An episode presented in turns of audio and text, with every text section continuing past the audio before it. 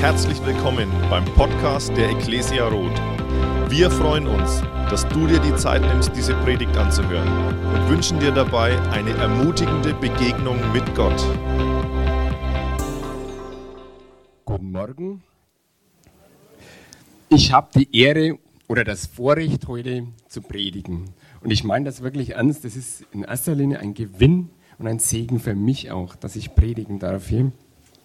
Und wir haben heute ein richtig spannendes Thema in unserer Predigtserie, die verborgene Weisheit Gottes. Und ich habe mir so überlegt, wie die Sonja am Anfang so die, die letzten Predigtthemen angesprochen hat, was habe ich denn aus diesen Predigtthemen mitgenommen? Diese Predigtserie Big, Big, Big Pictures soll uns ja den Blick auf Gott ein bisschen weiden. Wir wollen dadurch ein bisschen mehr vom Wesen Gottes kennenlernen. Wir wollen ein Stück weit näher zu Gott kommen. Und ich habe mir so die Frage gestellt, was habe ich aus den letzten Predigten, Predigten mitgenommen? Was ist mir da richtig groß geworden? Und wisst ihr, mir sind zwei Sachen so richtig groß geworden. Es sind eigentlich ganz bekannte Eigenschaften, die wir Gott zuordnen. Und trotzdem ist mir wieder richtig groß geworden, die Barmherzigkeit Gottes und die Liebe Gottes. Aus, bei beiden Predigten ist es ganz stark rausgekommen und das habe ich für mich mitgenommen. Gott ist barmherzig und Gott ist die Liebe in Person. Amen. Und heute haben wir das Thema die verborgene Weisheit Gottes. Vielleicht stellt sich der eine oder andere die Frage, warum verborgen? Ihr habt so ein bisschen die Antwort steht, auf eurem Handout, wo ihr auf eurem Platz liegen habt, wo ihr euch auch gerne, so wie die Sonne schon euch empfohlen hat, Notizen machen könnt. Warum ist die Weisheit Gottes oft verborgen? Ich habe mir so überlegt, ganz oft geht es uns doch so, sind wir doch ehrlich, wir können das Handeln Gottes, die Vorgehensweise Gottes ganz oft nicht verstehen. Manchmal kommt uns doch das richtig, ich sage jetzt einfach mal, dumm vor. Wir würden nie so handeln wir sind ganz oft doch der Meinung, so kommt man doch nie zu einem Ergebnis. So wie Gott jetzt äh, handelt und wie er vorgeht, das, das kann doch nicht funktionieren. Und wenn wir manchmal in der Bibel lesen und so manche Aussagen in der Bibel lesen, so Ratschläge für unser Leben, dann empfinden wir doch auch diese Ratschläge ganz oft eher als kontraproduktiv, auf keinen Fall als hilfreich für unser Leben, für unsere Situation. Und doch steckt eine unendliche Weisheit drin. Aber je mehr wir da uns Gedanken machen, desto mehr werden wir zu dem Ergebnis kommen, Gottes Weisheit und die Weisheit der Menschen ist nicht so ganz kompatibel. Das passt nicht so ganz zusammen und wir können Gott ganz oft einfach nicht verstehen. Der Paulus drückt es in seinem Brief an die Korinther ganz gut aus. In den ersten drei Kapiteln Könnt ihr mal nachlesen, da steht ganz viel über die Weisheit drin, über die Weisheit Gottes. Und ein Satz fasst vielleicht so alles zusammen, die Weisheit der Menschen ist Torheit vor Gott. Gott ist unendlich größer. Wir werden Gott nie verstehen können und begreifen können. Wir haben heute auch einen Vers über die Predigt gestellt. Und zwar, der ist auch aus dem Korintherbrief, 1. Korinther 1, die Verse 26 bis 29. Und die lese ich euch jetzt mal vor. Denkt einmal an das, was ihr vor eurer Berufung wart, liebe Geschwister. Da gab es nicht viele, die nach menschlichen Maßstäben weise, einflussreich oder prominent gewesen wären, sondern Gott hat das ausgewählt, was nach dem Maßstab der Welt einfältig und schwach ist um die Weisen und Mächtigen zu beschämen. Er erwählte das, was in der Welt als niedrig und bedeutungslos gilt, das, was für sie nichts zählt, um das, was für sie zählt, zunichte zu machen. Niemand soll sich vor Gott rühmen können. Und ich denke, da haben wir jetzt genau so einen Vers, wo wir vielleicht so in unserem Kopf ganz viele Fragezeichen haben. Was macht Gott? Er erwählt einen Chaotenhaufen, er wählt die Schwachen, die Loser auf dieser Welt. Das kann doch nicht funktionieren. Das ist unser menschliches Denken. Und ich möchte heute einfach anhand dieses Verses einfach einmal in, in, Gottes Herz und in Gottes Gedanken reinschauen mit euch. Was hat Gott bewogen, als er diese Auswahlkriterien festlegte, als er beschloss, ich will die Schwachen, ich will die Erfolglosen, ich will die die Loser der Welt, die will ich haben in meiner Mannschaft und ich will mit denen arbeiten. Was ist da in Gottes Gehirn vorgegangen? Mein erster Punkt heißt deshalb ein Blick in das Gehirn Gottes. Ist ein bisschen vermessen ausgedrückt. Ja? Und mir ist völlig klar, wir werden Gott nicht einmal im Ansatz verstehen können. Wir werden Gott nicht einmal im Ansatz seine Gedankengänge nachvollziehen können, weil Gott so viel größer ist. Aber ich habe es jetzt trotzdem einfach einmal so überschrieben, der Blick in das Gehirn Gottes. Was hat Gott bewogen? Welche Gedanken hat Gott gehabt? Und ich habe mir so überlegt, wie diese Verse doch auf einzelne Menschen wirken könnten. Es gibt ja ganz viele Menschen, die sind, die sind nicht schwach, die sind nicht bedeutungslos, die haben Einfluss. Und mir fallen auf Anhieb ganz viele Menschen ein. Und zur Verdeutlichung will ich euch jetzt einfach ein paar solche Leute aufzählen, die eigentlich keine kleinen, unwichtigen Menschen sind und trotzdem treue Nachfolger Jesu. Mir fällt als allererstes fällt mir mein oberster Chef in Mittelfranken ein. Das ist der Polizeipräsident von Mittel, Mittelfranken und er ist Christ, ein entschiedener Christ, der begeistert ist von Jesus, dem es ein Herzensanliegen ist, Menschen zu Jesus zu führen. Menschen, die in höheren Führungsetagen irgendwo tätig sind, denen bringt er das Evangelium. Das ist ihm ein Anliegen. Aber der Mann ist nicht schwach. Der ist nicht unwichtig. Der hat wahnsinnig viel Einfluss. Der hat Einfluss auf unsere Sicherheitspolitik, zumindest in Mittelfranken, vielleicht sogar in ganz Bayern. Der hat Einfluss auf unseren Ministerpräsidenten, der hätte, das hätte ich vielleicht letzte Woche oder vor zwei Wochen schon sagen sollen, der trifft sich regelmäßig mit unserem bayerischen Ministerpräsidenten zum, zum Beten. Wahlwerbung zu spät. Nein, vergesst, vergesst. Der Mann ist kein kleiner, unwichtiger Mensch und trotzdem Christ. Oder da habe ich jetzt ein Bild, das jetzt gleich anzeigt wird, die Mutter Teresa.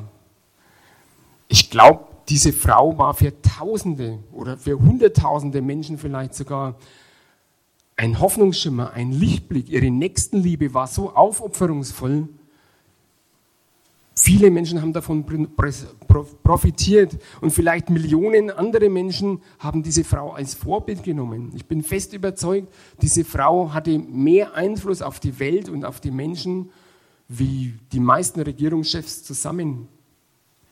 Diese Frau liebte Jesus. Und ihr Antrieb war, ihr ganzes Tun war, ich will Jesus gefallen, ich will etwas für Jesus tun. Aber die war nicht unbedeutend und unwichtig. Es war keine kleine, vielleicht von der körperlichen Größe eine kleine Frau, aber ansonsten war es keine kleine Frau. Die, das nächste Bild.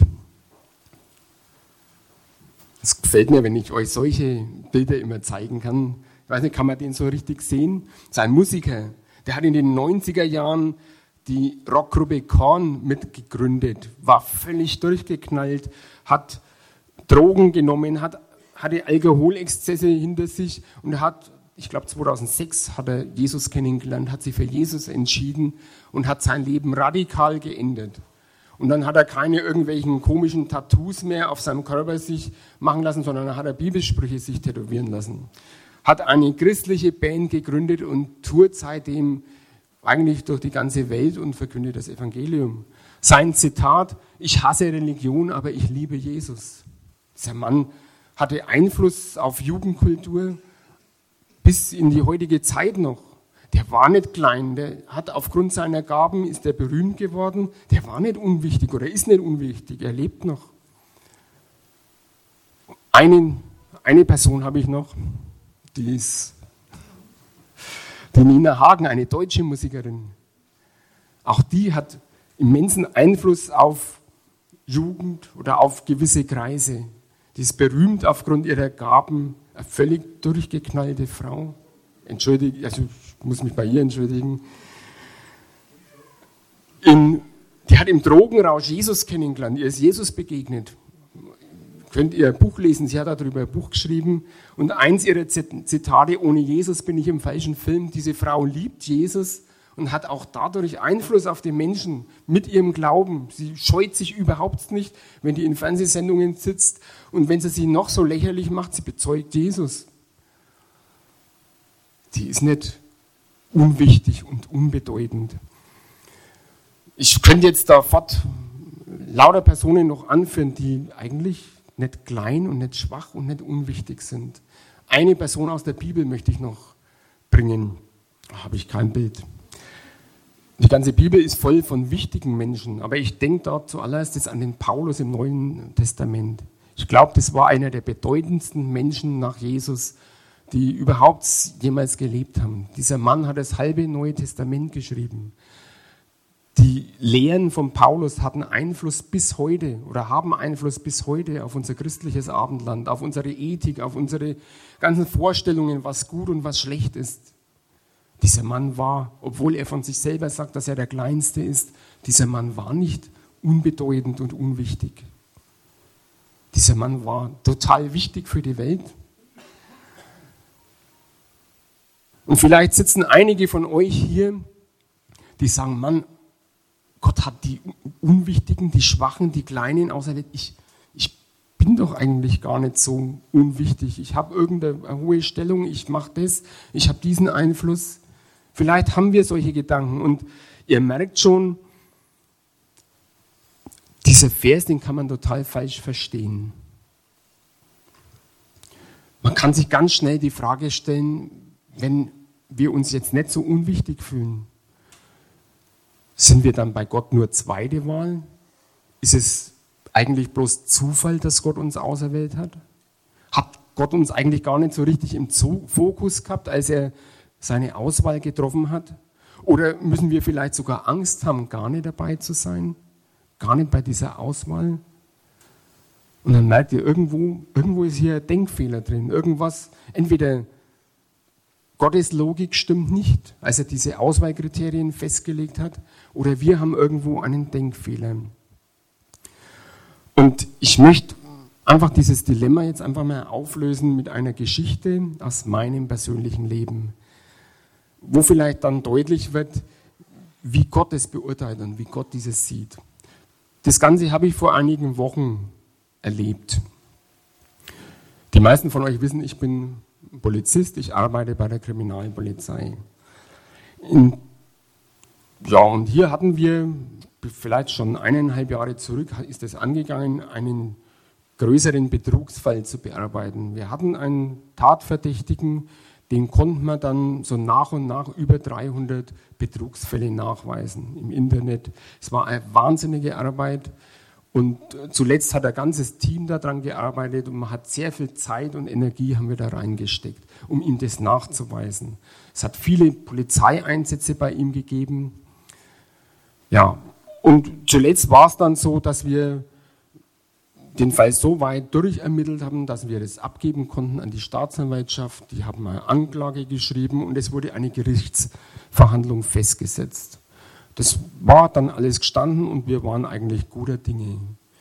Dann bekamen wir plötzlich einen Anruf von Kollegen aus München, die gesagt haben, Leute, wir haben hier einen Geschädigten da sitzen, von dem seinem Kreditkartenkonto ist Geld abgebucht worden und die Ware ist in euren Raum hingeliefert worden an eine Paketstation. Und das Ganze hat genau so ausgeschaut wie die Fälle, die wir unserem Täter zuordnen konnten. Also das, wir waren uns sicher, das, da steckt er wieder dahinter. Und der macht jetzt tatsächlich weiter, trotz Polizeieinsätze, trotz Ermittlungen gegen ihn, macht er einfach weiter. Wir haben dann wieder angefangen zum Ermitteln und haben gleich schnell festgestellt, das sind bestimmt wieder neu, mindestens 100 neue Fälle, die da angelaufen sind. Und es war uns klar, wenn wir diese neuen Fälle nicht richtig ihm anlasten können, das ist alles im gleichen Ort, wo er wohnt, dann fallen ganz viele an alten Fälle auch wieder runter, wo man wo bei der Gerichtsverhandlung dann nicht mehr verwertet werden, weil es könnte ja dann ein anderer sein. Also wir hatten den Druck, wir müssen diese Fälle jetzt aufklären und hatten wenig Zeit mehr, bloß ein paar Wochen Zeit. Und wir haben dann wirklich alles probiert, was wir für Möglichkeiten hatten. Wir hatten sämtliche technischen Möglichkeiten, die der, der Polizei zur Verfügung hat, haben wir eingesetzt alles, es hat nichts funktioniert. Wir sind keinen Schritt weiterkommen.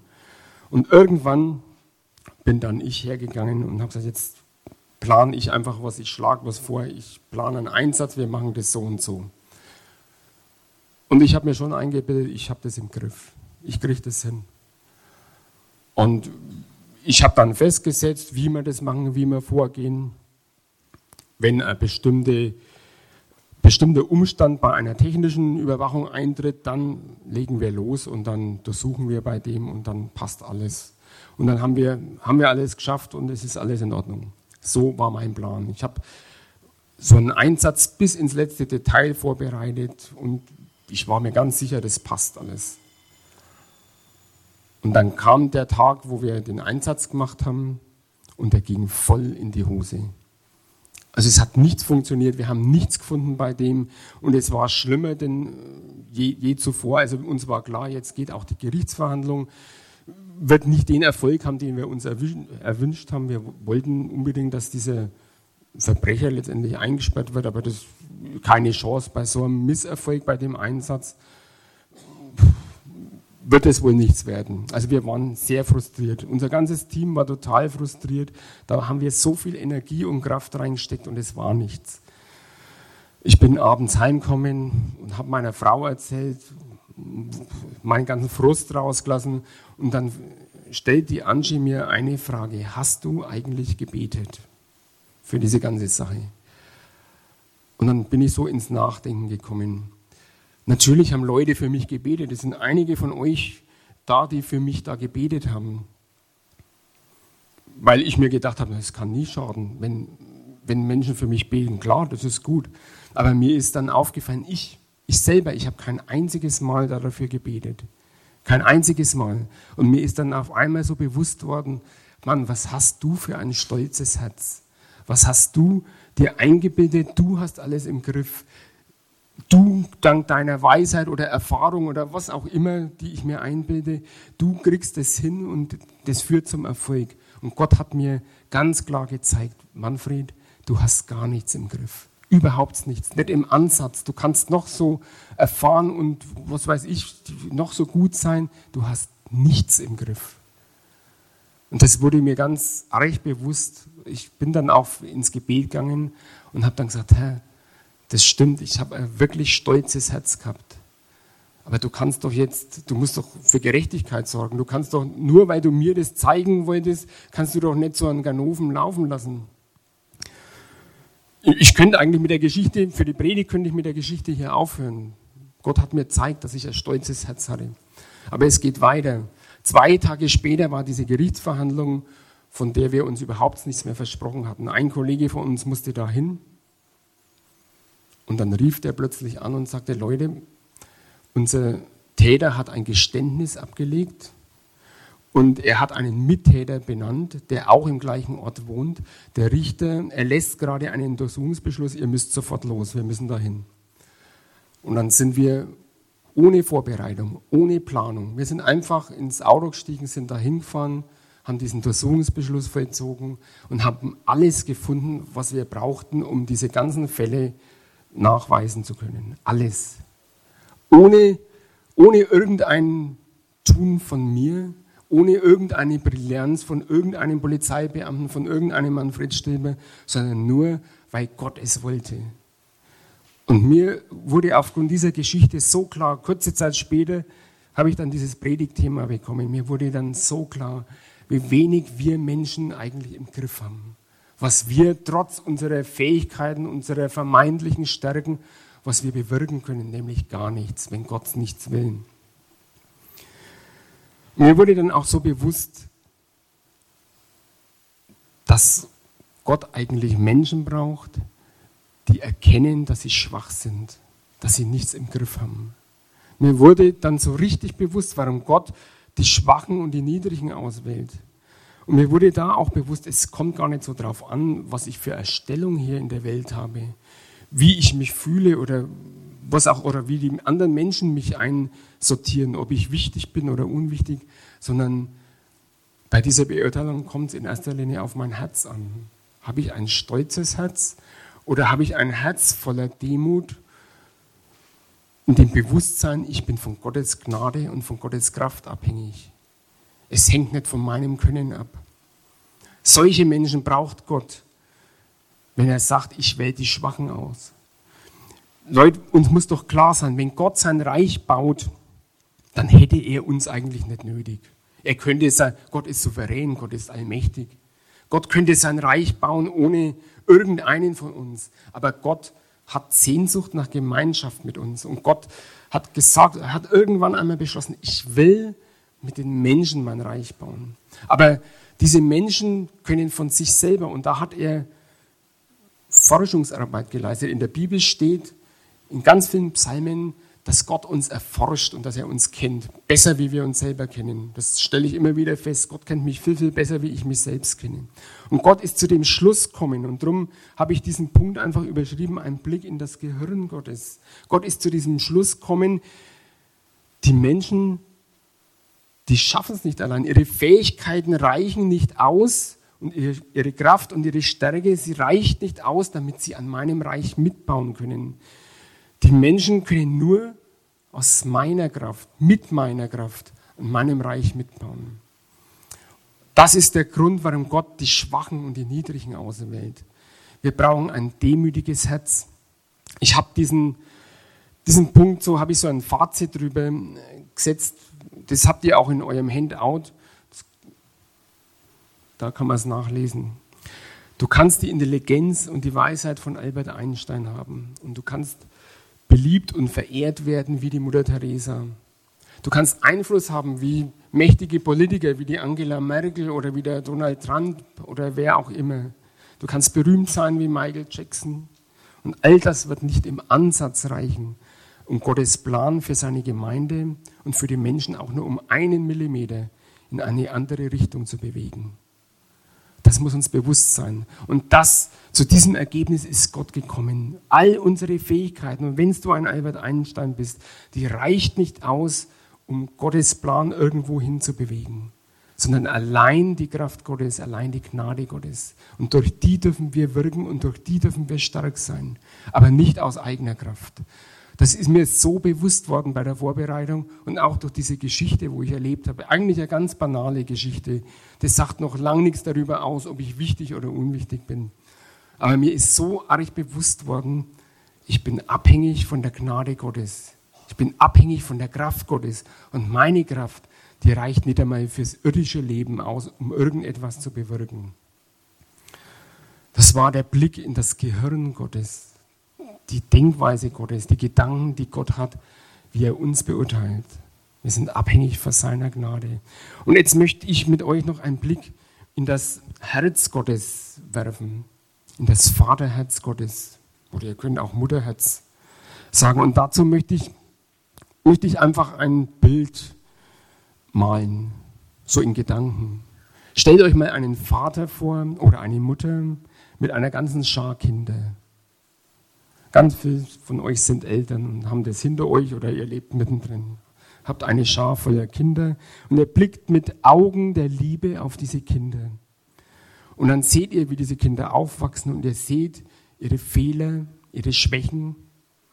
Und ihr seht, wie sie aufgrund ihrer Fehler und auf ihre Schwächen auf irgendwelche Schwierigkeiten zulaufen, auf irgendwelche Gefahren zulaufen. Was macht der liebende Vater oder was macht die liebende Mutter? Sie will natürlich verhindern, dass diese Kinder zu Schaden kommen, weil sie ihre Kinder lieben. Also als allererstes werden sie ihren Kindern Ratschläge geben. Altersgemäß, lang nicht auf die Herdplatte, lauf nicht einfach so in die Straße, trink nicht so viel Alkohol, mach das nicht. Ihr kennt es alle, wer Eltern ist, ihr, ihr wisst, wie das läuft. Wenn man seine Kinder liebt, will man sie bewahren. Manchmal muss man seinen Kindern Grenzen setzen. Grenzen setzen, die vielleicht sogar wehtun. Und jetzt stellt euch Gott vor. Gott ist der Prototyp des liebenden Vaters. Er blickt mit Augen voller Liebe auf seine Kinder. Er gibt ihnen ein ganzes Buch voller Ratschläge. Er gibt ihnen in diesem Buch die Bedienungsanleitung für ein Leben, was gelingen kann, wenn sie sich danach richten. Gott setzt uns auch manchmal Grenzen, die wehtun. Und letztendlich gibt dieser Gott sein Leben für seine Kinder. So sehr liebt er uns. Und mir ist so bewusst worden, einen Ratschlag gibt er in der Bibel immer wieder. Immer wieder werden wir diesen Ratschlag lesen. Habt ein demütiges Herz. Gott wusste von Anfang an, dass Stolz, falscher Ehrgeiz, Machtstreben, dass das die Wurzel von Neid, Hass, Streit und Krieg ist. Und dass das die Menschen letztendlich zerstört. Das wusste er von Anfang an, als er auf seine Kinder schaute. Und das ist von Anfang an, hat sich das bewahrheitet, wenn ihr die Bibel lest. Es geht los in den ersten Kapiteln mit Kain und Abel, wo der Kain voller Neid auf seinen Bruder schaut und ihn dann erschlägt. Und das zieht sich durch die ganze Menschheitsgeschichte durch. Und wir werden immer wieder feststellen, das stolze menschliche Herz ist die Wurzel von fast allen Kriegen und Streitereien. Das könnt ihr im Großen sehen und das könnt ihr im Kleinen anschauen. Könnt ihr in eurem persönlichen Umfeld feststellen. Immer der Stolz. Und darum wiederholt Gott diesen Ratschlag in der Bibel immer wieder. Ihr könnt es, es zieht sich durch die ganze Bibel, wo er den Menschen sagt, habt ein demütiges Herz. Und ich, ich, es mündet dann in den Vers, den wir auch beim Paulus nachlesen können, wo der Paulus im Philipperbrief schreibt, Philipper 2, Vers 3, tut nichts aus Streitsucht oder Ehrgeiz, sondern seid bescheiden und achtet andere höher als euch selbst. Das sind die Motive Gottes, wenn er sagt, ich wähle die Schwachen aus. Ich brauche Menschen, die von sich aus erkennen, dass sie selber aus eigener Kraft nichts bewirken können. Das sind Menschen, die ein demütiges Herz haben. Und das ist der Grund, warum Gott diese Verse dem Paulus schreiben lässt im Korintherbrief, dass er die Schwachen und die Niedrigen auswählt. Letztendlich ist, steckt die Motivation der Liebe dahinter, wenn Gott sagt, ich wähle die Schwachen und die Niedrigen aus, weil er möchte, dass wir ein demütiges Herz haben, weil er möchte, dass Menschen in Frieden leben können. Und das können wir nicht mit einem stolzen Herzen. Letztendlich ist das die Motivation Gottes. Auch hier habe ich so einen Merksatz mir aufgeschrieben, der ist auch im Handout nachzulesen. Das Vaterherz Gottes ist voller Liebe für seine Kinder. Liebe ist auch der Antrieb Gottes, wenn er seine Auswahl trifft. Er will mit Menschen arbeiten, die auf seine Kraft bauen und nicht auf die eigene. Dafür braucht es ein demütiges Herz und das Bewusstsein der eigenen Schwachheit. Das ist mir so richtig groß geworden, als ich mich hier vorbereitet habe für die Predigt. Gott hat Sehnsucht danach, mit uns zu arbeiten. Aber damit wir in seinem Reich was bewirken können, brauchen wir das Bewusstsein, dass wir aus eigener Kraft nichts können und dass wir abhängig sind von Gottes Kraft und Gnade. Die Band kann hochkommen. Ich möchte zum Schluss noch ein Gebet sprechen. Und ich möchte einfach in dem Gebet eine Entscheidung formulieren. Einfach, dass wir uns neu in die Hand Gottes begeben und anerkennen, dass wir von seiner Kraft und von seiner Gnade abhängig sind. Und ich möchte in dem Gebet auch um Vergebung bitten für unser stolzes Herz oder für mein stolzes Herz. Und ich möchte euch einfach einladen. Es braucht keiner die Hand heben, aber wenn ihr einfach für euch erkannt habt, ja, ich fühle mich da irgendwo auch angesprochen. Auch ich habe ganz oft ein stolzes Herz. Auch ich bin oft nicht demütig und bild mir ein, ich kann irgendwas aus eigener Kraft bewirken, dann sagt in eurem Herzen einfach Ja und trefft die Entscheidung, Herr, ich möchte neu abhängig sein von deiner Kraft und ich möchte mich jetzt entscheiden, von jetzt an ein demütiges Herz zu haben. Ich möchte nicht mehr stolz sein. Ja. Herr Jesus, ich danke dir jetzt. Ich danke dir für dieses Predigtthema, wo du mir zuallererst jetzt so vor Augen gehalten hast, wie wenig ich eigentlich aus eigener Kraft bewirken kann. Herr, und wie sehr ich abhängig bin von deiner Kraft und von deiner Gnade.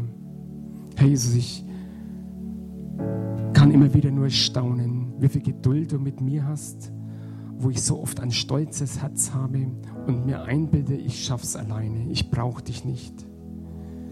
Und trotzdem holst du mich immer wieder zurück. Ich danke dir dafür und ich möchte dir jetzt alle Ehre geben, Herr, denn du bist der Einzige, der mit Ehre richtig umgehen kann. Herr, ich bete dich an und ich möchte jetzt mich neu entscheiden, Herr, ein demütiges Herz zu haben, Herr. Ich möchte mich wirklich dir unterordnen, Herr, und möchte dir mit allem, was ich habe, nachfolgen. Herr, vergib mir mein stolzes Herz, das ich immer wieder neu habe. Ich danke dir, dass du mich trotzdem nicht fallen lässt, dass du mir nachgehst, dass du jeden Einzelnen, der hier sitzt, immer wieder neu nachgehst, dass du keinen einzigen fallen lässt, dass du keinen einzigen vergessen hast. Herr Jesus, ich preis dich, dass du wirklich die Menschen auserwählst, weil alle Menschen schwach sind. Und dass es letztendlich auf unser Herz ankommt, Ja zu sagen zu dir, wenn wir ein demütiges Herz haben. Du bist unser Herr. Danke. Amen.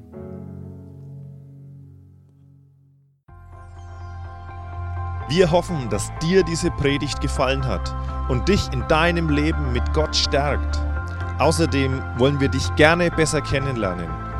Dazu bist du herzlich eingeladen, unsere Sonntagsgottesdienste um 10 und 17 Uhr zu besuchen. Schau doch mal auf www.ecclesia-rot.de vorbei oder auf den sozialen Medien unter Ecclesia Rot. Wir freuen uns auf dich.